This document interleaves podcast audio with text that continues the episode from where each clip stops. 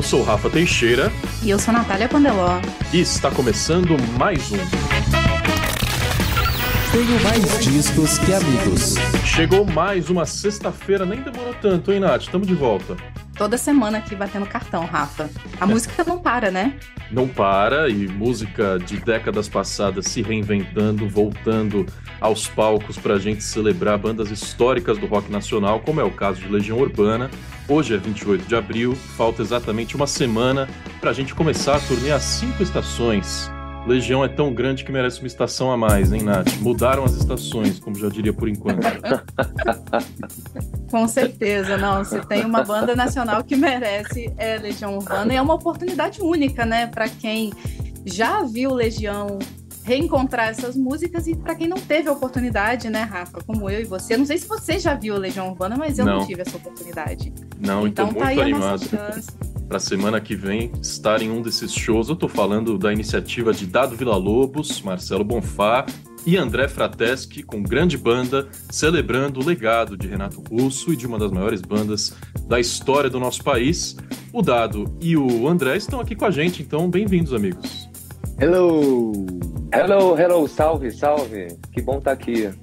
Muito bom. Sou maior fã do Tenho Mais Discos Que Amigos há muito tempo. Sigo vocês desde a época que vocês eram um blogzinho pequenininho. ah, então ter mais disco vai... que amigo é basicamente é o básico, né? Não sei dessa vida, não sei. É, não sei dizer. A gente faz essa pergunta no final. O, o bairro, né? Mas hum. enfim, tudo bem. Como você já puxou, vou te perguntar, Dado, você tem mais discos ou mais amigos? Não, eu eu acho que eu sempre tive mais discos. Que, é, discos a gente acumula sem parar e tal. E, e, e nessa vida é isso. A, a, a, discos é, fazem parte, estão todos aqui dentro, né? E, bom, tem a contabilidade, os discos ganham muito mais do que amigos. Ao longo da vida a gente vai perdendo amigos e ao longo da vida a gente vai ganhando discos. É essa é a minha impressão até agora, mas enfim, vamos lá. E a ideia é que os discos são nossos amigos, né? E pro André não precisa nem perguntar o cenário dele lá. É, tá vendo? Eu tô aqui na casa do meu, enfim, a casa aqui em Lisboa, e que tá aqui meu genro. Meu genro é um acumulador de vinis, é uma coisa louca, o cara. Tem alguns ali, mas é hoje em dia, né? Os jovens é, têm essa loucura aí. É, tá voltando com força. E aliás, você pode ver o cenário do André, porque esse episódio é em vídeo. Então, você que ouve pelo Spotify, Abre a telinha ali e assiste o dado, o André Frateschi conversando aqui com a gente. Depois você pode comentar o que achou em TMDQA em todas as redes sociais. No fim desse programa, a gente vai ler os seus comentários, vai discutir outras notícias e lançamentos dessa sexta e também anunciar o tema da semana que vem. Lembrando que você pode entrar para o grupo secreto, mandar áudios aqui para os nossos episódios na Orelo, orelo.cc TMDQA. TMDQA Classics. Nath, introduz aí o nosso papo especialíssimo dessa sexta? Com certeza, Rafa. Olha, eu vou puxar um gancho que você comentou, né, da iniciativa do Dado, do Bonfá, do André e grande companhia. Eu queria citar essas pessoas que estão no palco com vocês, né? O André, obviamente, no vocal, mas a gente tem o Lucas Vasconcelos na guitarra, o Mauro Berman, que dirige, né, o, o show e a baixista também, e o Pedro Augusto nos teclados, né? Estão acompanhando vocês no palco. E assim, de certa forma, eu, talvez existam os críticos, né, dessa formação diferente, porque acho que a presença do Renato era muito significativa, né? Obviamente insubstituível, nem acho que é isso que vocês estão tentando fazer. Mas eu queria que vocês comentassem um pouquinho sobre os desafios, né, de chegar nesse grupo coeso que já está junto há algum tempo. E para você, André, especificamente, eu queria falar dessa é, desse desafio enorme, né? Que é, é, interpretar um repertório que é muito associado a um dos grandes vocalistas que a gente já teve no rock e tornar isso seu, de certa forma, né? Uhum. Sim. Bom, vou começar por essa última pergunta sua. Eu sou legionário, né? Isso facilita bastante uhum. a minha vida, porque é uma banda que fez e faz, agora mais ainda, né? mas fez muito parte da minha adolescência. Foi, foi como eu me entendi como gente, através dessas canções, né? Uh, tudo começou em 85 comigo, eu era muito, muito moleque mesmo, e o primeiro disco me pegou de um jeito assustador, assim. Eu, eu, a gente tem uma história que depois eu posso até contar, mas a gente se encontrou em Brasília, eu tinha 10 anos e os conheci e ganhei o, o, o primeiro disco que tinha acabado de ser lançado. Está aqui, inclusive. E aí, quando voltei para a escola, minha, meus amigos estavam todos na. Era a época do menudo. Então tinha show do Murumbi no menudo, só se falava do negócio do menudo.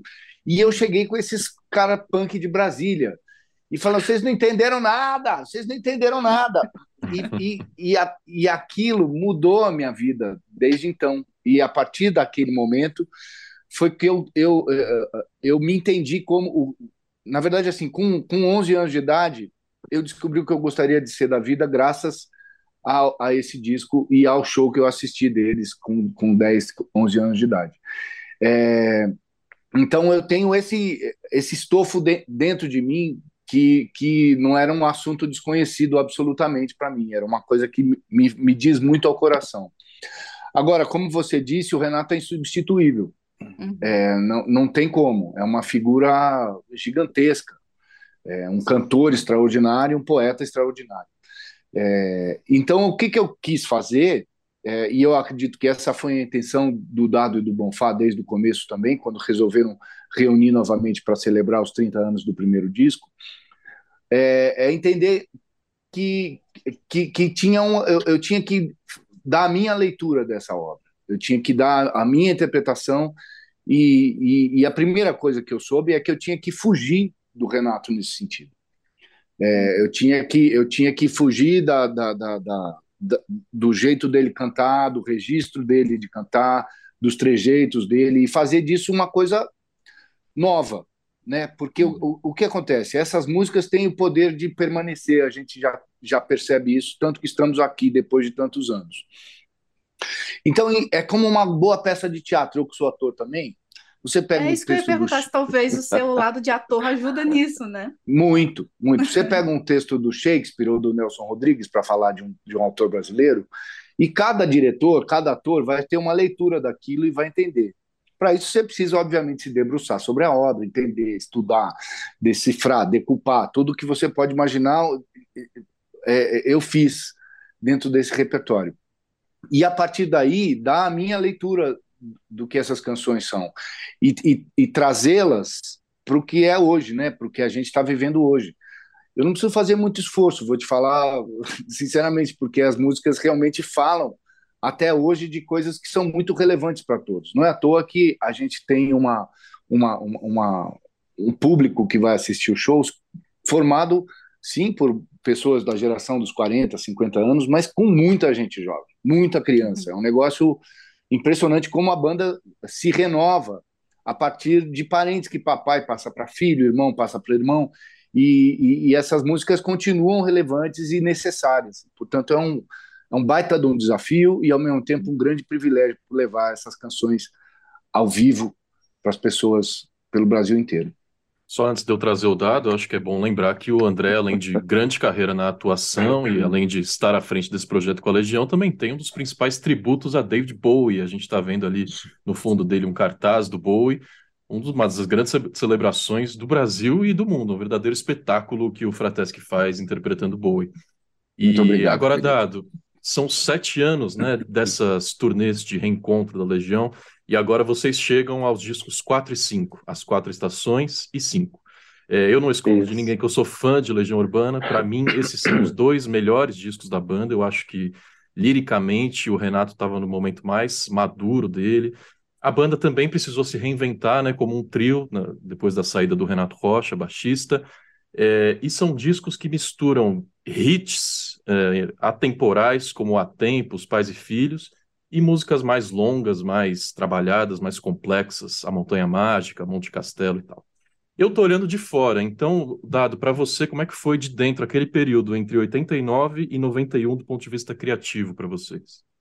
É, foi justamente isso que você falou. Eu acho que a gente mudou de fase, uh, né, em termos criativos e de produção, enfim, da gente ter ficado um ano em estúdio lá em 88, na verdade, final de 87 até o final de 88, uh, ah, com a liberdade de, de fazer um novo disco e de, de ter esse desafio de fazer um novo disco e não se repetir porque a gente já havia se repetido ali no, no, no Que País é Esse, resgatando músicas do aborto elétrico, a coisa toda né, visceral do punk e tal, tédio, Que País é Esse, Conexão Amazônica, aquelas, enfim, canções que a gente já conhecia há tanto tempo e há tanto tempo atrás. Então o desafio foi assim, oh, vamos agora é, para um outro caminho, né? E, e depois do que aconteceu no, no, no Mané Garrincha em Brasília, aquela questão toda, que foi um caos, e que interrompeu a excursão e que botou a gente no chão de novo para entrar no estúdio e, e pensar um novo, um novo momento, uma, uma nova direção para a banda, digamos assim, um novo desafio, né? Ok, vamos fazer novas canções que não tem muito a ver com aquilo, mas que tem aquilo vem junto, mas a gente vai se, se reinventar de alguma forma ali. E o Quatro Estações foi isso, a gente ficou quatro estações ali fazendo isso, passando por percalços, tipo a saída do Billy da banda, uh, ficar em três ali, criando as coisas todas e tocando, porque sempre faltava alguma coisa, bom, faltava na bateria, mas faltava então eu pegava o baixo, o Renato pegava o violão, ah, eu pegava a guitarra, ele pegava o baixo, ah, tem o teclado, enfim. Foi uma dinâmica bem interessante. A gente, pô, em algum momento a gente entrou num, num estágio criativo muito bacana. Eu lembro de fazer há tempos, quando depois de ver uma entrevista do, do Lulu Santos na, no, no, jornal, falando que a Legião Urbana era um. Ele falou alguma coisa depreciativa em relação à Legião Urbana. Aí eu falei, ah, é, tá bom, então. Aí veio pam, blá, blá, blá, blá, blá, blá, blá, blá, saca aquele.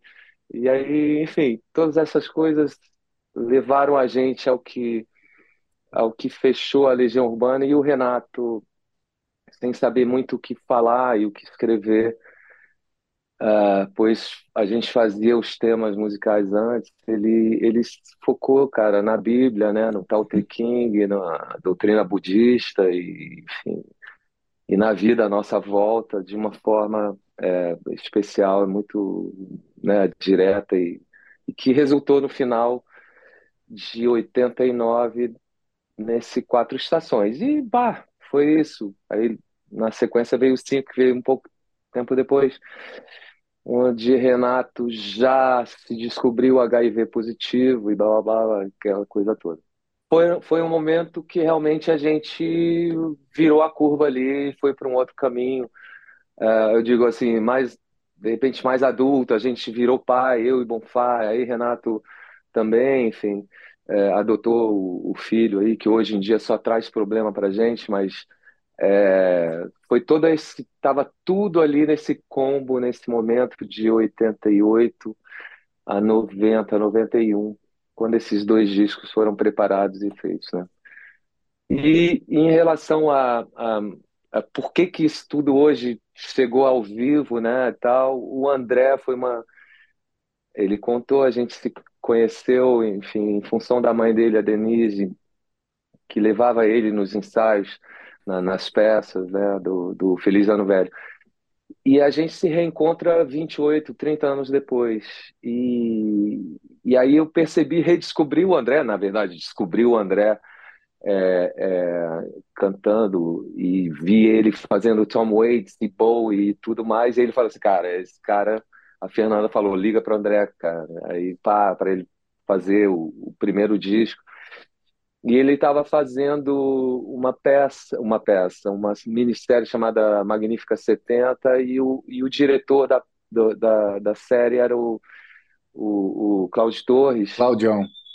É, Claudião, aí, que era grande fã da Legião, que fez o cenário junto com o Walter Pupo é, da excursão do 5, que a gente excursionou Nordeste e tal, pau uma excursão que foi interrompida no meio, porque o Renato estava muito louco, mas o Claudião estava é, dirigindo e a gente ligou para ele e falou assim: Cara, Cláudio, a gente precisa do André é, para fazer essa nossa excursão. E o Cláudio, fã e tudo, falou: Não, beleza, cara, vou matar o André, eu vou matá-lo na, na excursão.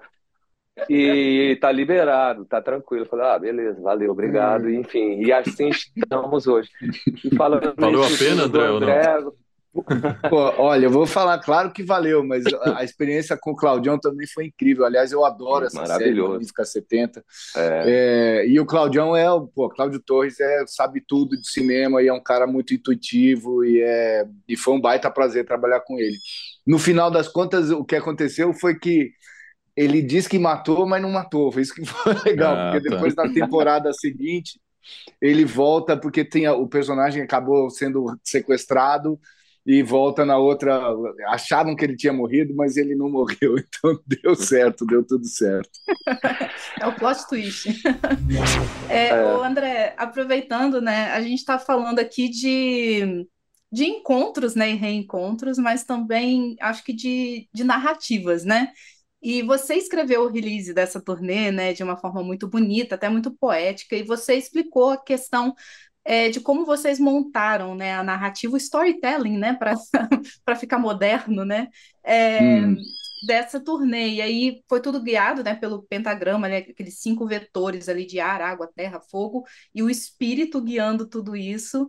E aí as uhum. músicas se encaixando, né, nesses vetores, Sim. né? É, e aí eu queria que vocês contassem um pouquinho como que vocês foram é, guiando esse quebra-cabeças assim de repertório, né? E as temáticas que vocês é, escolheram assim que não poderiam faltar nesses shows. É, a gente conta com a direção musical do Mauro Berman nesse show e nas outras nas outras turnês também. E o Mauro é ele é workaholic, e ele é um cara muito dedicado e também apaixonado. Essa acho que é uma das coisas que nos identificam todos que estão ali na banda junto com o Dado com o Bonfá, que é uma paixão é, é, sem nenhuma reserva à, à banda e a esses dois caras que são sensacionais. Então, quando a gente está primeiro no palco e agora nesse processo de preparação do show, é, tem uma euforia que toma conta da gente, que é um negócio. É, é, a gente parece criança, é um negócio. E é, a gente acha que ainda é um pouco. E aí o Mauro teve essa ideia. Na verdade, a ideia do, do nome da turnê surge com o Bonfá, a gente conversando sobre o que seria, porque em princípio a gente faria a turnê só do Quatro Estações. Mas aí a gente achou que, que era pouco, que era a gente poderia fazer alguma coisa mais elaborada, alguma coisa mais é, um, um, show mais complexo nesse sentido. E o Mauro, uh, depois do nome, as cinco estações, veio com a ideia do pentagrama, que são esses vetores, que são os elementos como você citou, e que e, e aí a gente procura através de, das características de cada elemento combinar as músicas que conversam melhor com cada elemento. É, acho que não é, não é novidade para ninguém que esses dois discos são discos muito espirituais, né?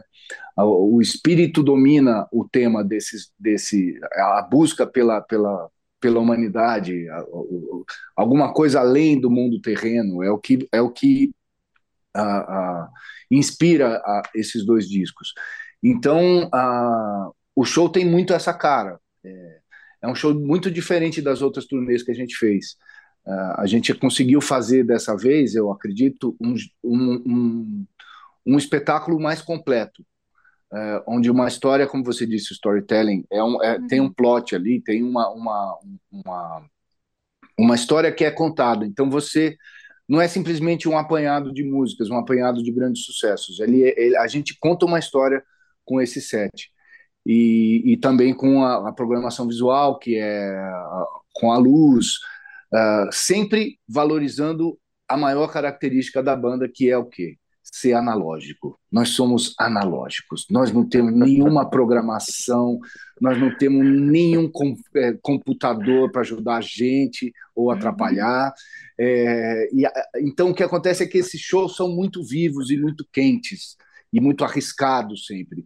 Nunca um show é igual ao outro. Então, eu acho que essa grande característica dos grandes shows de rock, a gente tentou manter nesse, nessa, nessa turnê. Então, acho que quem for assistir não vai se arrepender, porque tem, uma, um, tem um frescor além do resgate dessas grandes canções.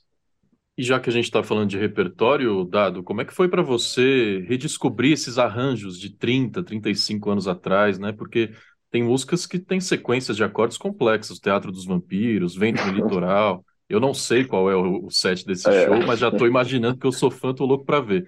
É, e aqueles riffs ainda têm um impacto no público, né? A galera canta e cantarola o tempo inteiro, mas também tem uma possibilidade de improviso, de recriar alguma coisa. Você pensa nisso ou sai naturalmente no palco? Não, olha, é, eu acho que assim, as canções, é claro, estão aqui dentro, e pá, quando eu, eu ouço uma aqui ali, outra, pum, já, já tá ali, né? Enfim, é, é quase mecânico, mas é, preciso sempre da ajuda dos universitários, por exemplo, Lucas Vasconcelos. É, vou dizer, vamos tocar é, é, Metal contra as Nuvens. Aí o, o Lucas é um cara que também é estudioso e não sei o que lá, e fala assim, então, vamos tirar um dia na sua casa, como vai ser isso e tal. Ele falou, olha, é assim, blim, blum, bum, blim, blim, blum, bum, blim, blim, blum. Não, aqui você não pode dar o, o, o, o, o dó, tem que ser um si, porque tem o sétima maior ali. Ah, tá, tá bom, Lucas, eu vou, vou fazer isso, só que na hora não sai, entendeu? Sai o dó mesmo em vez de si. Que aí ele vai, enfim, músicas que a gente nunca havia tocado também, assim, tão extensivamente e tal. Aí músicas novas como é, é, Eu Era um Lobisomem Juvenil, que foi muito pouco tocado, acho que na, é, na, na turnê do Quatro Estações a gente não tocava, se eu me lembro. Então, muito, muito legal é, rever aquilo e, e entrar de novo naquela música louca, né? Tipo, Eu Era um Lobisomem Juvenil e tal. Aí você falou que, pô, é fã de é, A Montanha Mágica, e, e ali eu me lembrei agora, acabei de lembrar, pô, a gente não toca A Montanha Mágica, que é uma música, pra mim, tipo, Então fica o pedido, inclui derradeira. Por favor, vai.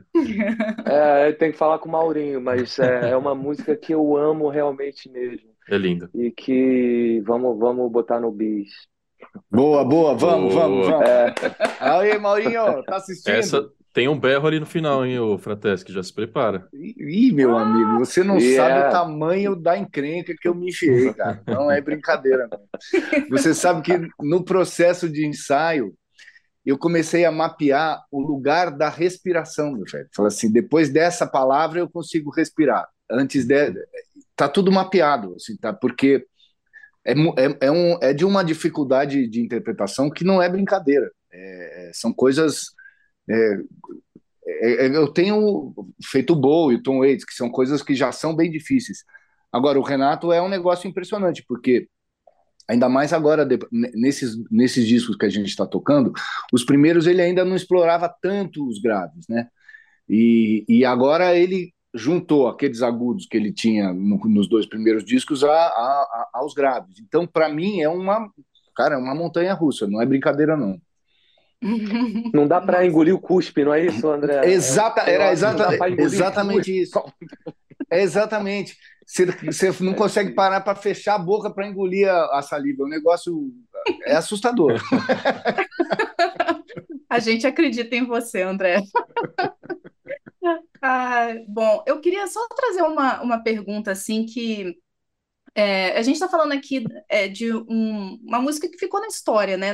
A gente já nasce, quando nasce, já sai com, com o DNA, já fez o download assim do, do repertório da Legião, já faz parte do, do imaginário, né, do brasileiro. É, Dado, você é um cara que você continua meio que alimentando, né, essa a, a música brasileira de certa forma. Eu Acho que com o Rocket é uma coisa que você faz isso como paixão, né? Inclusive, eu estive no estúdio da Rocket é, no Rio Ah, recentemente. Eu olha. sou amiga da Sara Abdala. pô, Sara, maravilha. Eu, eu, eu passei lá porque ela estava gravando o disco dela. Eu levei minha filha para para ver a Sara. Inclusive, minha filha fez uma linda performance de é, Meu Pintinho Amarelinho no seu teclado. Foi lindo. Mas o que, o que eu queria trazer, na verdade, é sobre rumos futuros, né? O que, que vocês estão pensando, assim, é, sobre o cenário atual é, da música? A gente está num ano em que a gente está falando sobre inteligência artificial criando música, sabe? Então, como que você está vendo, assim, os desafios de fazer um artista acontecer? A, a gente está aqui comentando um, um disco que foi o mais vendido da Legião, né? Que é o Quatro Estações e tal. E hoje em dia é muito difícil você ver uma banda conseguir esse nível, né, de, de popularidade, assim. Como que você vê a, a longevidade dos trabalhos que estão Ainda mais o sucesso com um álbum cheio, né? Numa época de estratégia de singles e tudo mais. É, eu- o que eu acho que até outro dia a gente estava comentando que a questão é os artistas meio pautados pelo algoritmo, enfim, de uma inteligência artificial, de um Spotify, de uma de uma é, como chama isso, de desses streamers, né? É, que você tem que alimentar e acordar junto daquele padrão. Antigamente já era meio assim, né? Quando a gente começou, a gente também o pessoal fala, pô, esse som aí não é FM, tem que, tem que ter som FM. Assim, o primeiro disco tem zero som FM, entendeu? É, é estranho, é diferente, é um negócio que soava diferente, assim mesmo. Que a rapaziada no Rio e, e São Paulo já tinha mais uma parada lá, ah, pô, esse som é mais FM. E a gente não. E hoje o que eu vejo é isso, você ter que o artista quem é o artista que vai desafiar o algoritmo, entendeu? Que vai chegar e falar assim, não, eu não sou assim, eu sou, cara, o meu lance é assim e eu vou furar essa essa bolha aí, esse esse eh, esse modelo, digamos assim. E eu não vejo, e olha que eu vou te dizer, outro dia eu estava ontem eu estava ouvindo tipo assim, Kanye West. Kanye West hoje já foi cancelado, né? Tipo, o cara é, é um negão nazista, não sei o que lá, blá, blá, é. é difícil. E eu vou te falar, eu vi o filme, eu vi o show dele no no Free Jazz Festival, deve, deve ter sido em 99, eu não sei. É, e ele realmente ainda não era o Kanye West, tá? Beleza. Mas para mim, eu nunca. E aí eu tava vendo aquela música dele, Follow the Gods, Follow God. Cara, é surreal o que o cara faz. O cara é genial, é um gênio. E é um cara que furou a bolha, ele tá ali, é um cara que contesta muitas coisas, mas a, a música dele é, é impressionante e tal. Agora, vamos falar no rock e tudo. Aqui no Brasil, acho, é, não consigo perceber isso, entende? Não consigo perceber e tal. Tenho ali, eu sempre trabalhei na Rocket com nichos, é, neguinho que era do alternativo e tal, tentando furar essa é, para os caras entrarem no, digamos assim, mainstream. Uh, e aí, não sei, eu acho que eu nunca consegui, mas deixei algumas coisas ali e tal. Hoje eu já vou chegar aos 60 e eu estou focado mais assim. Eu faço minhas trilhas sonoras e é tudo meio alternativo mesmo, e é tudo meio assim, denso às vezes. Pode ter um lirismo aqui e ali, mas é, como lidar com isso, né? A gente, o André estava falando outro dia que o Suricato, que eu conheço muito bem, tava largou mão de fazer música, enfim, música, de fazer novas canções, né? É, como assim, né? Como fazer isso? Eu não sei. É, e a gente está falando de uma época, claro que a indústria fonográfica era completamente diferente, né? Então, a última pergunta da minha parte, Dado, tem a ver com isso, porque os discos da Legião Urbana, primeiro em 85, depois 86, 87, 89, e a gente chega no disco 5 em 91. Então, um intervalo muito curto entre um disco e outro, discos com conceito, com matemática única das letras ali, enfim, coisa que, como você estava falando, mudou. É, e isso impacta também, tinha pressão de gravação, isso de gravadoras, e isso impacta nas vendas, né? O Quatro Estações vendeu muito mais do que o Cinco, que para mim é o melhor disco, né? O Renato já chegou a falar que é um disco propositalmente lento, o ritmo das músicas é mais lento. Então, por uhum. isso, isso talvez explique a, a, vendagem menor, ou teve alguma pressão de gravador, enfim, como é que foi, como é que era aquela época de trabalhar tanto para um álbum conceitual mesmo? Ah, bem, olha, eu vou te falar, a gente nem tinha tanta pressão porque a gravadora, no final das contas, no primeiro disco a gente já deu um acerto ali e tal, aí o segundo disco era síndrome do segundo disco, ah, você tem que ser bem sucedido também, e fomos, né, o dois foi bem, bem bom. Uh, mas em relação a, a, aos a quatro estações, então a gente chegou no, no, num ápice, no, enfim, numa curva lá em cima. Uh, e, o, e cinco a gente fala assim, bem, agora vamos devagar com o... A Legião Urbana já existe, assim, a banda já está aí. A gente só precisa ali regar ela um pouquinho, bababá, né, regar aquela planta para ela não morrer, mas já existe, é um, um, já era um, um, um, como se chama isso, uma entidade, né?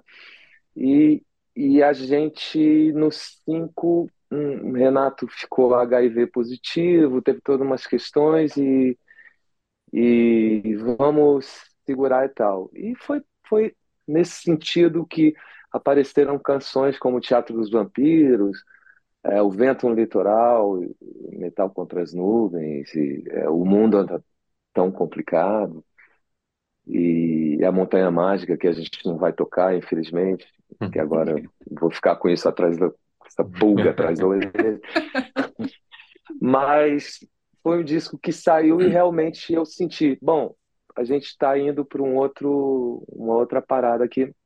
E, e uh, eu lembro do Tarek de Souza, a, a, a crítica dele no, no, Globo, que era assim: nuvens de melancolia.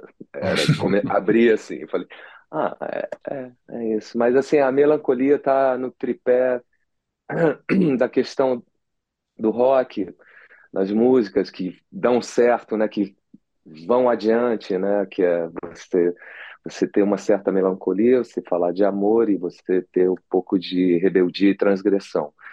Então, foi isso. Mas eu, eu também achei, achei que o, o, o cinco foi a gente indo para um outro lugar. Gente, é, pensando assim na, nesse repertório maravilhoso que vocês estão citando aí, e acho que toda a grandiosidade mesmo da, da discografia da Legião, é, eu pensei que a gente podia fazer juntos aqui um top 3, assim, de melhores discos da Legião. Pode ser pessoal, assim. Essa precisa de tempo para pensar, hein? É, porque assim, acho que consenso é pedir demais. São muitas possibilidades. O André, que é fã desde os 11 anos, deve ter o top 3 na cabeça, não? Tenho, é 2, 1 e 5. Opa! É isso, pronto. 2 de 86, bonito. Legião Urbana, auto-intitulado e o 5. Isso. Os, é, três, os, os três você já tocou ao vivo, né, André? Na verdade, está ensaiando para fazer os 5 agora. É isso. É, é. Tá, e aí? Fácil, hein? Cara, não, não, para mim é, é, difícil assim escolher ah, qual três, ah, mas é ok. Para mim, assim, o primeiro é o primeiro, porque a gente Uh, foi quando a gente chegou e, e, e descobriu o que, que, era você gravar um disco e ter canções ali tão né, é, é, é simbólicas, tipo Será, e uma música como Soldados, e uma música como Bader Meinhof Blues, né, assim, tipo, e aí finaliza com Por Enquanto, que é, então, esse disco realmente apontou vários caminhos para a banda, né?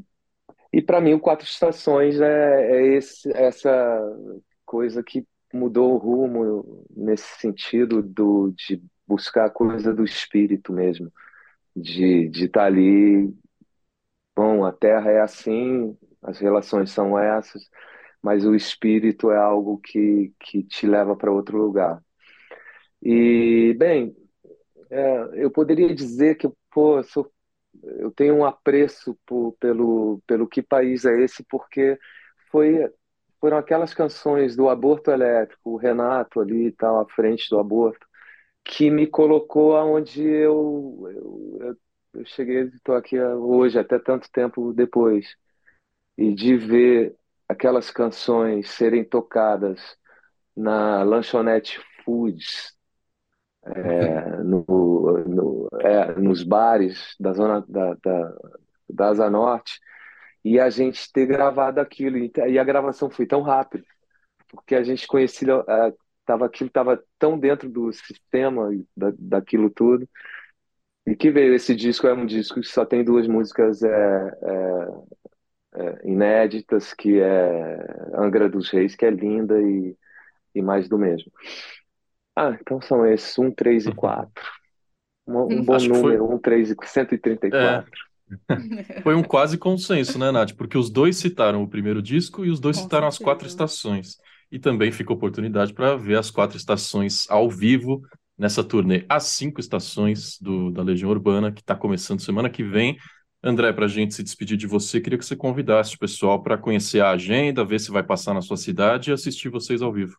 Muito bem, queridos amigos, é o seguinte, lá no Instagram tem um perfil chamado Dado e Bonfá Tour, e lá tem todos os links necessários para você primeiro saber se o show vai estar tá passando ali, se não tiver, você pede, vai lá e pede, porque a gente vai acabar indo para lá. Já tem muita gente que, por exemplo, Salvador não estava fechado, quase que eles cancelaram a gente, mas aí já, agora já está em a data de Salvador. Então, entra lá, lá tem também os links para você comprar os ingressos diretamente ali. Então, tá muito fácil. É só você entrar lá, arroba Dado e Bonfá Tour, e compre o seu ingresso e a gente se encontra daqui a pouco. André, forte abraço. Muito obrigado por aceitar o nosso convite, viu? É um prazer falar com vocês. É, como disse no começo, acompanho há muito tempo o trabalho do Tenho Mais Disso Que Amigos e desejo vida longa para vocês. Obrigado pelo trampo aí. Maravilha, obrigado mesmo. E que, e que, que ideia maravilhosa. Tem mais disso que amigos. É, é fabuloso. É, eu já tinha ouvido falar, não tinha ido, porque eu sou meio. Eu não entro muito nessas coisas, no Instagram, coisa. Mas que bom. Gente, olha, foi, foi um prazer enorme receber vocês. Como o Rafa falou, somos fãs e acompanhamos vocês daqui. Então, com certeza estaremos acompanhando também a turnê e celebrando sempre, né, uma das, das dos legados mais importantes que tem na nossa música. Então, vida longa, vida eterna, Legião, né? Ó, só lembrando então, ó, dia 5, semana que vem, em Sorocaba e dia 6 em São Paulo. A gente arrebentar a boca do balão lá no Espaço Unimed. Valeu, amigos. Um grande prazer esse papo. Daqui a pouquinho a segunda parte do programa, que é em vídeo, hein? Então corre por Spotify para assistir e a gente já volta.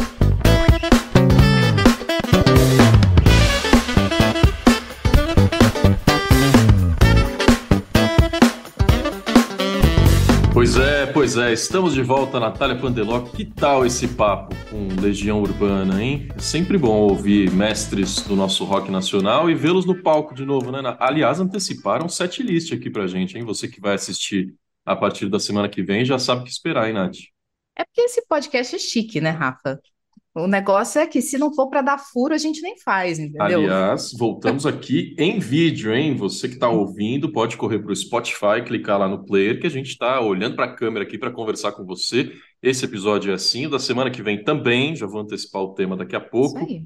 É, você comentou lá no, WhatsApp, no nosso grupinho, que a gente combina o roteiro, que estava indo passar o perfume para aparecer na câmera, né, Passei Nath? o perfume. Olha, passei até, até batom, tá? Aí você vê quem se dedica. Quem tá de batom e quem não tá hoje, né, Rafa?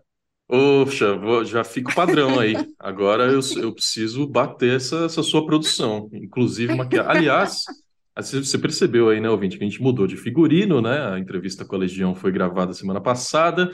Mudei até de casa, Natália. Dá uma olhada nesse fundo aqui, que não tem nada. Tem uma planta aqui, tem uma planta aqui e uma parede branca. Não, eu tô surpresa que não tem eco, Rafa. Então já é um ótimo começo. Eu fiquei preocupado, viu? Porque quando eu comecei a falar aqui, eu já ouvi aquela voz de trovão recuando para todos os uhum. cantos aqui. Está vazio a casa ainda, né? Mas está saindo bem, então tá tudo bem. Pois é, então deixa eu puxar o papo da semana que vem. Vou até rodar a vinhetinha para a gente falar, porque além de ser um programa em vídeo, é uma convidada diferente e especialíssima. Anota na agenda. Anota na agenda, então, dia 5 de maio vai estar no ar um programa, Nath, que a gente saiu dessa gravação com aquela sensação que rola muito pouco, que é tipo, será que esse foi o melhor podcast de todos os tempos? Eu não sei você, mas toda semana eu tenho essa sensação, tá, Rafa? assim, é que a assim, gente gosta esse, quando esse expande especial. as fronteiras da música, né, Nath? Nossa, com certeza. Foi um feat que a gente não esperava, né? Mas já que ele veio, eu fiquei muito feliz. Falamos muito de música, é claro, porque Vera Magalhães é uma indie rocker de respeito. As playlists que ela cria no Spotify é basicamente um roteiro para você que quer se atualizar de lançamentos. Ela faz melhor que eu tenho mais disso que amigos. Vera Magalhães, jornalista, uma das maiores repórteres e apresentadoras do Brasil. Então, o papo falou muito sobre jornalismo, sobre a carreira, a trajetória dela, sobre política, né? Ela é uma jornalista que cobre essa área que tanto nos causa estresse, mas a Vera está lá diariamente brigando e a gente falou, claro, do estado do país nos últimos quatro anos de desgoverno, o que ela está achando do início do Lula 3. É um papo que vai para todos os lados, é uma hora de conversa em vídeo na semana que vem com Vera Magalhães. Não perca, certo, Nath? Com certeza, é imperdível. A gente fala só um pouquinho de política, o resto é coisa boa. Isso, isso aí. Três notícias e três lançamentos. Antes da gente trazer as notícias e lançamentos, lembro para você que pode comentar o episódio com a Legião Urbana no Instagram, onde a gente também porta, posta cortes, os trechos mais marcantes, mais impactantes.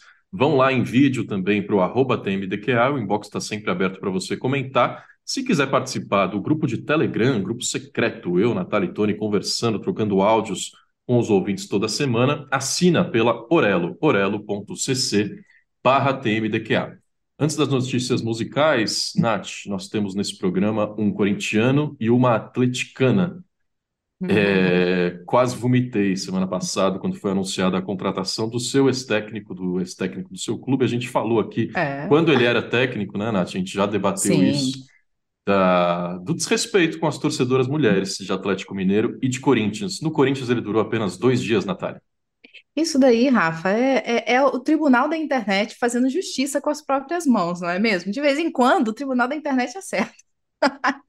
Eu não, não posso dizer que eu não sinto falta da fase que o Cuca trouxe para o meu time, que foi muito boa, brevemente, como estamos vendo pelas tabelas aí. Porém, gente, assim, não é para passar pano, né? Então, é, esse tipo de coisa tem que vir à tona, sim. É uma mancha na biografia do cara que vai ficar para sempre. E é isso, ele que arca com as consequências. E não é por nada, não. Eu sou fã do Atlético Mineiro, gosto, simpatizo, mas o Corinthians é grande, né? Porque o cara bate dois dias aqui, torcida reclama, mídia reclama. O Corinthians é um dos maiores clubes do mundo. Agora, falando sério de estrutura, né? De, de história, de títulos. Então, teve que chegar aqui para ter essa repercussão gigantesca de um caso que aconteceu em 1987, mas não teve Uhum. reparação, porque ele foi condenado lá na Suíça, mas aqui no Brasil não, não, não cumpriu nenhuma pena. E o pior, ele não fala sobre isso, né, Nath? Essa, Exato. ele podia assumir o erro, né? É, se afastar um pouquinho. O crime que ele cometeu não é qualquer um, né? Um crime bizonho. É, assim, eu considero hediondo, né? E, e, e é isso, assim, ele não, não é uma suspeita, é uma condenação, né? Então, a gente não está reclamando de uma coisa, assim, por achar que talvez ele tenha cometido um crime. Ele foi condenado por isso. Então, é muito importante que isso não seja esquecido. 2023, né, galera?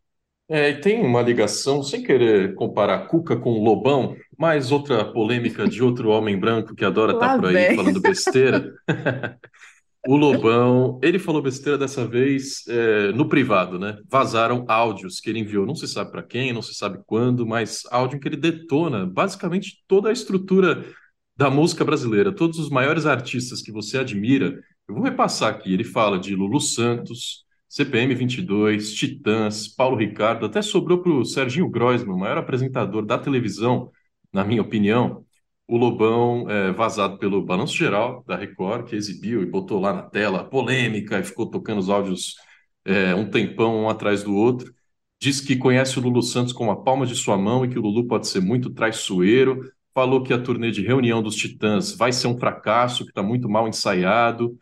É, tanto o Paulo Miklos quanto o Paulo Ricardo, sobrou para o RPM também, é tudo banda lixo, disse o Lobão. Ficar próximo desses caras é roubada e é por isso que ele se afasta. E ainda bem que ele se afaste, né, Nath? Porque ninguém quer ver Titãs com o Lobão no palco, né? Não, ninguém pediu isso. Ele pode ficar tranquilo, tá? Ninguém vai tirar ele da frente do Twitter. O Agora, Badawi foi ao Twitter, inclusive, né? Falou, quer dizer que o idiota, bunda suja do Lobão, falou que CPM é lixo? Que bom que ele falou isso. É a mesma opinião do Badawi. é, nem, nem Lobão vai tirar minha alegria, que é ver Titãs nessa sexta-feira, Rafael. Eu estou com meu ingresso comprado, eu Já vou chegou essa sexta-feira? Chegou. Tem, sei lá, Olha. 10 anos que a gente comprou esse ingresso, mas finalmente está chegando. A turnê está começando no Rio de Janeiro. Então, a gente vai saber, e vai se estender por alguns meses, né? Por vários estados do Brasil. Eu fiquei Então- surpreso porque eu tenho ingresso comprado também aqui em São Paulo e acho que é fim de maio só. É, então, eu acho que tem show até julho, se eu não me engano. Então, é, eu acho que, mesmo com todas as críticas do Lobão, essa turnê não vai flopar. Tem muitos ingressos esgotados, inclusive, shows esgotados. E, e eu acho que é isso, né? O Lobão, ele é um cara que eu sinto que ele guarda muitas mágoas do, do período em que ele estava mais ativo na, na, na indústria da música. Ele cita algumas pessoas que circulavam junto com ele nesse período, né? Os Lulu Santos da vida. É, e, e hoje eu sinto que ele sente talvez uma, uma amargura assim, em relação às bandas que conseguiram é, se sustentar nesse cenário. É, eu, eu entendo algumas críticas a, a, esse, a essa cena como um todo, mas eu sinto que ele é um cara que, mesmo no privado, né? Ele gosta de causar e tem opiniões muito fortes e tal, acho que faz parte da personalidade dele. E a gente acaba repercutindo porque, cara, assim, são declarações muito fortes, muito polêmicas, né? Mas é isso, é a polêmica pela polêmica, no fim das contas. Eu até fui pesquisar, porque o que, que o cara tá, tá falando, mas o que, que ele tá produzindo, né? Perto de CPM, hum. perto de Titãs, e ele de fato tá produzindo. Ele tem discos lançados em 2016, 2018. Aliás, o disco de 2018 se chama Antologia Politicamente Incorreta dos Anos 80 pelo Rock. Já vi, ah, né, maravilhoso, é. Uhum. E 2022 ele lançou Canções de Quarentena. Então o Lobão tá produzindo, mas assim, eu nem sabia que ele tinha lançado o disco, então o alcance realmente não, não tem sido dos melhores. Ô, Nath, é, o Tony não está conosco hoje, pediu desculpas novamente aos ouvintes, está numa fase atribulada, deve voltar semana que vem, então a gente vai dar um pouquinho mais de notícias aí para compensar. Antes de passar para você, eu só vou é, recomendar ao ouvinte que procure lá em tenho mais disso que sobre Regis Bolo, vocalista da banda O Surto, que você certamente conhece pelo hit Pirou o Cabeção, a Cera, o Regis nos deixou essa semana, ele tinha só 52 anos, morreu dormindo, ainda não saiu a causa, mas a família suspeita que seja tenha sido um infarto. O Digão dos Raimundos, muita gente acha que Um Rosto Lindo e um Sorriso Encantador é uma música dos Raimundos, ou do Charlie Brown, né? Porque parece, tem muito aquele, aquele estilo mesmo. E o Digão mandou sua homenagem para o Regis. A gente tem lá no site também toda a história da banda O Surto, como o Surto levou o rock nordestino para o palco do Rock in Rio. Sim, no início dos anos 2000, 2001, o Surto tocou no Rock in Rio. Então vale pesquisar a trajetória desse vocalista marcante que infelizmente nos deixou essa semana. E para fechar, Nath, procure também sobre a turnê do Aerosmith, que está anunciando é, datas pelo mundo. E a grande suspeita é que essa seja a turnê de despedida o Joe Perry já falou que vai começar agora em 23 e terminar em 24. Só que o logo da turnê está escrito lá, Aerosmith Peace Out. Peace Out é tipo, tchau, falou, tô indo embora. Então os fãs estão especulando que essa pode ser a última turnê de uma das maiores bandas da história do rock. Tem mais disso no amigos.com e a Nath tem mais destaques do site essa semana para falar. Por incrível que pareça, a gente precisa falar de funk, Rafael Teixeira, porque olha só. Vamos. Essa aqui é para entregar a idade, tá bom? Hoje a gente precisa falar de Claudinho Bochecha, Bob Rum e Steve B. O que, que uma coisa tem a ver com a outra? A gente está falando de uma geração do, do funk carioca que brilhou ali no começo dos anos 90. É aquele momento só quem viveu sabe, tá? Vamos começar pelo Claudinho Bochecha, né? O Bochecha, ele foi a um podcast, deu uma entrevista. É o podcast do Otaviano Costa, né? O, o programa que ele tem se chama Otalab, é um programa que o Otaviano Costa faz na internet. E ele abordou a polêmica da, daquela música Nosso Sonho. Sabe qual é essa, Rafa? Essa eu adoro e foi só vendo essa notícia que eu reparei na tragédia que tem ali. É uma tragédia, né? Aquela letra é uma letra que fala basicamente assim: ah, me sinto coroão, tu tens a metade da minha ilusão, são seus 12 aninhos permitem somente um olhar. Alô, Cuca! então, alô, Steven Tyler, né? Falando em Aerosmith. é, mas o que é, essa música ela é polêmica porque ela fala da O refrão é tão um... fofinho, né, Nath? Nosso sonho Exatamente. não vai terminar desse jeito que você faz. Pô, eu ouço para fazer faxina essa música. Ouvia, né? Agora tá difícil. é difícil não problematizar. É. Porque fala de um coroão, né? E aí o, o, Cla... o Claudinho, não, o Bochecha, explicou pro Otaviano Costa que, na verdade, ele escreveu essa música quando ele tinha 15 anos, falando da namoradinha que ele teve aos que ela tinha 12 anos, então tinha essa diferença de idade de 3 anos. Porém, é, ele se sentia coroão porque ela era bem mais nova do que ele, porque né, de 12 a 15 faz muita diferença. Essa namoradinha é a Rosana Souza, que até hoje é esposa do Bochecha. Eles são casados, eles namoram desde a adolescência, obviamente. Então, ele fala assim: não tem nada a ver. É uma música linda que eu fiz para amor da minha vida. Então, ufa, podemos ver, né, ouvir de novo fazendo faxina, tá, Rafa? Tem uma justificativa. Me lembrou é... o Bolsonaro dizendo essa semana que publicou um vídeo lá no 8 de janeiro sem querer. Ele queria salvar Foi mal, tava doidão. e publicou. É. é, agora sim, podemos respirar aliviados, né? Isso. É, aquele, é o golpe por acidente, assim. Mas... Agora, o Claudinho Bochecha eu vivi. Quem viveu sabe. Agora, viveu, sabe. Rap do Silva, eu tinha dois aninhos, Nath. então, olha só, Bob Rum, conhecido como o maior Silva desse Brasil. É, ele está, está voltando, continua nativa, né? Bob Rum escreveu o clássico Bob do Silva, o Bob do Silva, Rap do Silva e outros clássicos do, do funk nacional. E ele anunciou a sua nova faixa vai se chamar A Nossa Bandeira e vai trazer o feat que todo fã dessa época esperava, que é com Stevie B. Stevie B, agora é para entregar a idade mesmo, hein? Spring Love foi um sucesso que Stevie B lançou quando eu tinha um aninho de idade. Mas Espera, eu. eu tô jogando no Google, Steve B, não conheço. Esse... Que Gente, figura, assim, hein? Que bigode eu não lindo. sei se isso procede, mas no Brasil, Steve B é o rei do funk melody, né? Ah. E e o, o Bob Rum e o Steve B vão fazer esse feat. O, o Bob Rum, é, ele disse que. Tô, tô pegando aqui uma quote dele, tá? Entendemos a necessidade de dar um norte ao ritmo que vem perdendo a sua bandeira, que é a inclusão, a realidade e a resistência. E o rap do Silva, né, por exemplo, famosamente uma música sobre a realidade do trabalhador brasileiro, né?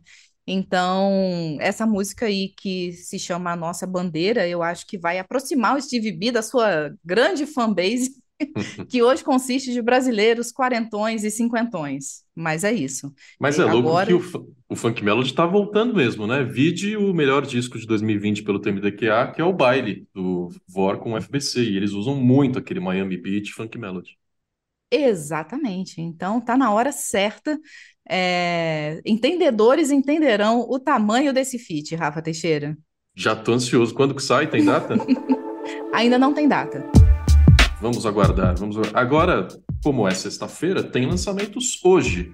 Então vamos falar de discos e a gente começa com você, Nath, porque o seu é grande, hein? O Assis Goulart não estava segurando a ansiedade para ouvir nessa sexta o The National, Nath. Exatamente. O The National está lançando aí o que é o seu nono disco de estúdio. É, o disco se chama First Two Pages of Frankenstein. Que eu não sei você, Rafa, você já leu Frankenstein, o livro? Não, inspirou esse disco inteiro, né? Exatamente. Eu só consigo imaginar que as duas primeiras páginas do Frankenstein são muito boas, porque o disco do The National é também muito bom. Esse é o consolo, né? Pode ler só duas páginas que você já vai Pode ter ler duas páginas, é. inspiração. É. é. É, foi um disco que o próprio The National produziu. É, e tem, assim, os, falando em feat, né? Esses feats aqui são de peso. Sufjan Stevens, Phoebe Bridgers e a Taylor Swift, né? O, o Aaron Dessner, do The National, ele, ele é o guitarrista da banda, ele vem trabalhando com a Taylor Swift já há alguns anos, né? E porque a Taylor tá se aproximando, né, de outros estilos musicais que antes não eram tão óbvios na música dela, o indie, o folk, etc. Então, o Aaron Dessner faz muita parte, muito parte dessa, dessa mudança sonora da Taylor e trouxe ela para o disco.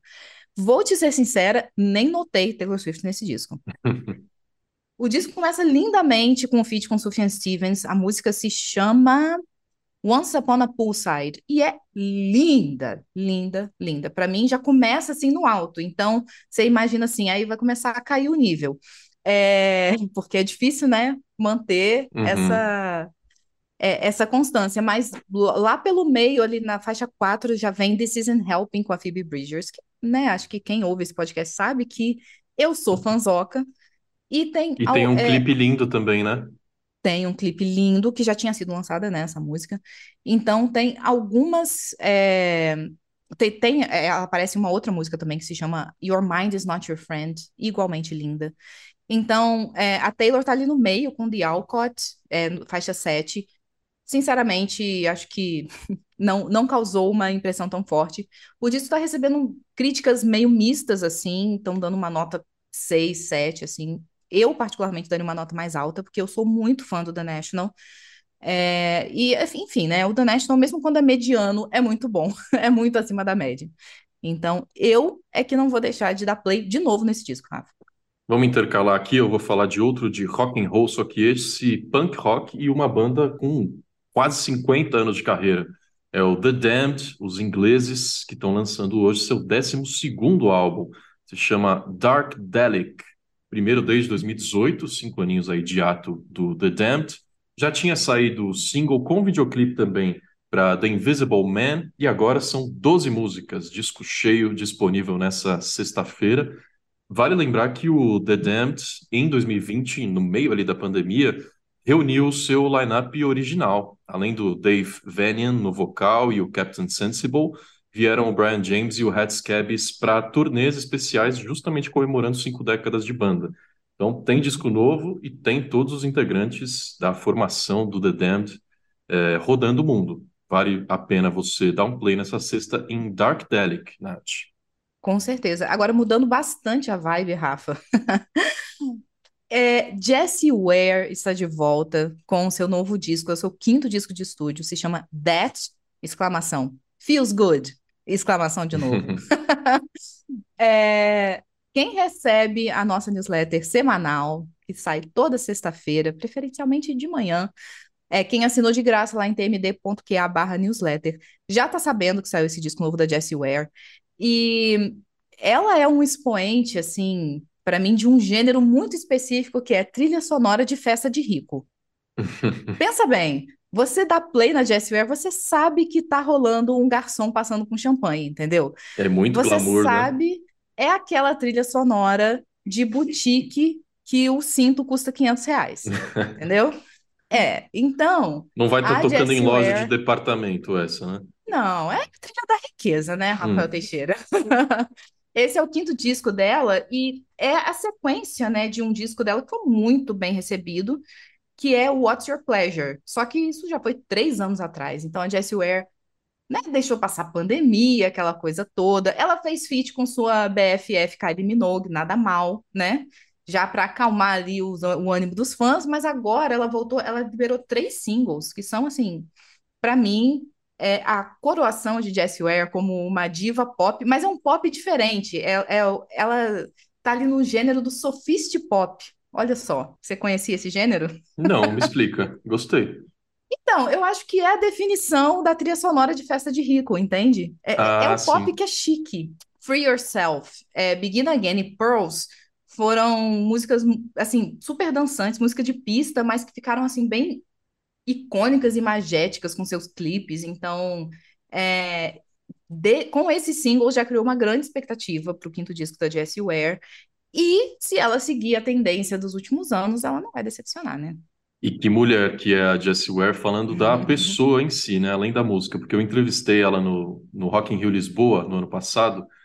Nath, eu nunca gaguejei tanto trabalhando como nessa entrevista, porque eu não conhecia a Jessie Ware. Eu assisti o show, eh, depois eu Uhum. fui ouvir algumas músicas e pesquisei umas fotos dela, só que quando ela aparece na sua frente, ela é alta, ela é maravilhosa, ela olha no olho a entrevista inteira e ela tem aquele inglês britânico que humilha o meu É. inglês do interior de São Paulo. E eu gaguejei, mas eu, foi bom de conhecê-la, porque ela é uma mulher incrível mesmo, inteligente É. e tem uma base de fãs enorme, né?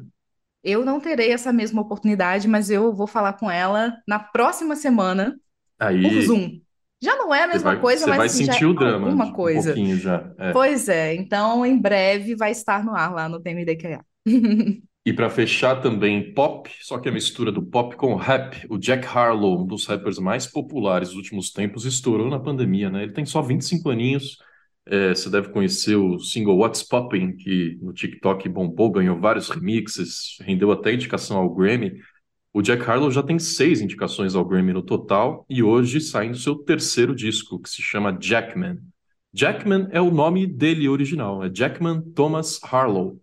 Ele adotou só o Jack, mas agora o disco veio com o nominho dele ali para homenagear as suas origens, imagino. É, sai nessa sexta-feira e em maio, dia 19 de maio, o Jack Harlow. Já sei que a Nath não gostou dessa novidade. Quem é fã de basquete, quem é fã de NBA, deve conhecer um filme chamado Homens Brancos Não Sabem Enterrar. É um filme muito divertido e com mensagem ali racial interessantíssima, com a história do basquete também. E quem interpreta o personagem principal é Woody Harrelson, Woody Harrelson em 1992. O remake agora em 2023 trará Jack Harlow no papel principal. O que você pensa disso, Nath? Eu não sei, assim, eu vou ser sincera, eu, eu nunca vi Homens Brancos Não Sabem Enterrar. Você acredita nisso? Eu nunca assisti. Vale a pena. Porém, é, então, eu imagino que eu vou gostar. Só que é, eu só fico com um pouco de preguiça dessa, é, dessa reciclagem, esses remakes de reboots que, que acontecem todo ano, né? Não é o primeiro, não vai ser o, o último. É, mas eu, eu não sinto assim o carisma que, que Woody Harrelson tem, eu não vejo no menino Jack Harlow. Pode ser que eu esteja enganada né? Mas, assim, os últimos filmes de basquete que a gente teve, o que, que a gente teve? Uncle Drew, sabe? Com o Kyrie Irving também. Cadê o carisma? Não tem. Não teve. Teve, teve aquele do Adam 2. Sandler, você viu? Nossa, ah, vi. LeBron não tem nenhum carisma. Encontramos uma coisa em que LeBron James não é bom, né? É. Basicamente. E que o Michael Jordan era ótimo, né? É, assim, não era um grande ator, mas assim, segurou o filme, né? Então. É. o que rolou no Telegram. Essa semana a gente teve poucas novidades no Telegram, sabe por quê? Porque o aplicativo foi bloqueado no Brasil. Ele se recusou a entregar dados de conversas de grupos neonazistas à Justiça do Paraná, se não me engano. A Justiça determinou o bloqueio. Você está me vendo aí no, na transmissão em vídeo desse episódio, eu estou olhando para o celular aqui para baixo e o, o Telegram está rodando, conectando, conectando, conectando e não conecta. Mas deu tempo da gente pegar algumas mensagens dos nossos assinantes um grande abraço para Vitor Xisto e Gustavo Sampaio. Eles estão pleiteando, Nath, um modelo de recompensa lá no nosso, nas nossas assinaturas que garanta credencial para show. Olha, o Tony tem que tomar essa decisão aí, porque né, a gente estudou na faculdade né, para ter o diploma e poder estar tá nos shows aí de repórter, hein, Nath? Pode ou não pode? A gente foi para a faculdade só para isso, né, Rafa? Só para é, isso. É, com a motivação carteirada. Mas o eu acho que eles têm que entrar na fila, né? Porque credencial no TMDQA, quando as produções liberam, Rafa, é uma credencial, quando duas, né? Para a gente pois poder é. ir lá é, cobrir o evento, trabalhar, tá? Não tem glamour. apesar da pulseirinha, não tem glamour. Tem é macarrão de refeição na sala de imprensa, o Wi-Fi é. cai a cada 30 minutos. Exatamente, água quente, é isso. De então, uma ponta a outra do autódromo em 10 minutos. Essa é a vida de repórter de festival. Mas o Gustavo, é. ele quer, porque ele quer muito ver o Bruno Mars, que já esgotou os dois ingressos, né, para os dois dias do The Town, em setembro. O Gustavo disse aqui que ele comprou Deixa eu ver, ele conseguiu o ingresso para o The Town no dia do Foo Fighters, mas o do Bruno Mars não. Então ele está pedindo aí a credencial para o Tony. Vamos ver o que o Tony responde. Ele falou que, ele falou que se precisar, ele faz o papel do defante do TMDQA. Já pensou? Ah, eu, eu inclusive disse que isso eu quero ver. eu voto pelo Gustavo ser o representante do TMDQA nesse show. Temos um Diogo Defante, só que o Gustavo é muito educado, muito inteligente, precisa dar uma, né? Precisa entrar é no um personagem. Lorde perto do Defante, né? É, é, tá longe do Defante, mas faça a transmissão com a sua qualidade, Gustavo, que vai ser melhor, porque você é um grande comentarista e participante aqui do nosso podcast. O Lázaro destacou outra notícia que a gente não falou aqui, Nath. O, no carnaval do ano que vem, 2024, a Vai Vai virá com um samba enredo baseado em Racionais, especialmente na música capítulo 4, versículo 3. Música que até já foi estudada em vestibular, né? Era leitura, era audição obrigatória, Sobrevivendo no Inferno. Então não uhum. surpreende que vire enredo de escola de samba, né?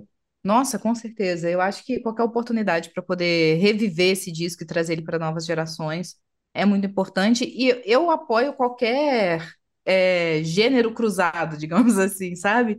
De levar o público do samba para o rap e vice-versa. Então, é, não tenho que reclamar, só façam justiça, né? Vai, vai.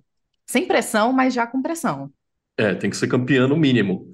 O... E para fechar, o Xisto mandou uma foto super legal que ele conheceu um, um hold de bandas de rock, né? E esse hold guardava várias credenciais dos trabalhos que ele fez ao longo da vida, e entre elas estão três dias de Rock Go, gravação do saudoso programa da MTV. E aqui o crachá diz banda, ou seja, a banda que o hold fazia é, jogou o Rock Go, estava lá escalado para estar tá em campo. Você que não conhece Claudinho Bochecha, também não deve conhecer Rock Go, né, Nath? Mas que saudade desse programa, que saudade da MTV no geral, né? Saudade, com certeza. É, teve um reencontro aí, né, recentemente no, no TikTok. É, quem assistiu pôde ver como era caótico, inclusive, mas faz parte da aura do programa e assim, quem, quem assistia aquela época daria tudo para estar tá lá. Então eu fiquei com invejinha desse hold, sim. Pois é. E a gente guarda também credencial, né? Uma coisa legal de ser repórter musical. Eu vi numa outra gravação que você tinha ali no fundo suas. É, é, é a medalha, né? Tipo, É, honrar o mérito, né? Estive lá. comparecimento, pelo menos, é. Suja de lama, mas tá lá. É tipo aquela medalha que você ganha no final da corrida, tipo, por É. participação, sabe? Medalha de consolação. Um grande beijo também para a Laís Modesto e para o Assis Goulart. Se você quer fazer parte desse clubinho, você pode assinar pela Orelo, orelo.cc barra TMDQA no seu navegador. Tem lá os modelos de apoio, você paga com Pix ou com cartão. E todo mês você ajuda a gente a continuar aqui produzindo conteúdo e participa do Telegram comentando conosco. A newsletter a Nath já falou, repete aí para assinar, Nath. Facílimo, Rafa. tmd.qa barra newsletter. Você já vai sair lá na nossa Spotlight, que é a nossa newsletter de sexta-feira, com lançamentos, notícias, análise do mercado e os charts para ver o que está bombando no Spotify. E te digo mais. Essa semana, alguém conseguiu a proeza de tirar Miley Cyrus e Flowers do topo das canções mais ouvidas do Spotify. E não é quem você está pensando. Eu não sei quem é, eu nem sei quem eu tô pensando, mas eu vou descobrir na newsletter. Tá lá a informação. E o Instagram também é fácil, arroba TMDQA. Você assiste os cortes em vídeo, você manda mensagem que a gente registra aqui. Semana que vem voltamos com Vera Magalhães e com Tônia Ex, um programa especialíssimo em vídeo, Nath. Isso aí, imperdível, gente. Beijinho, Até até, mais. Para você também, meu caro ouvinte, olhando para a câmera, mandando tchauzinho. Até sexta-feira que vem. Tchau, tchau.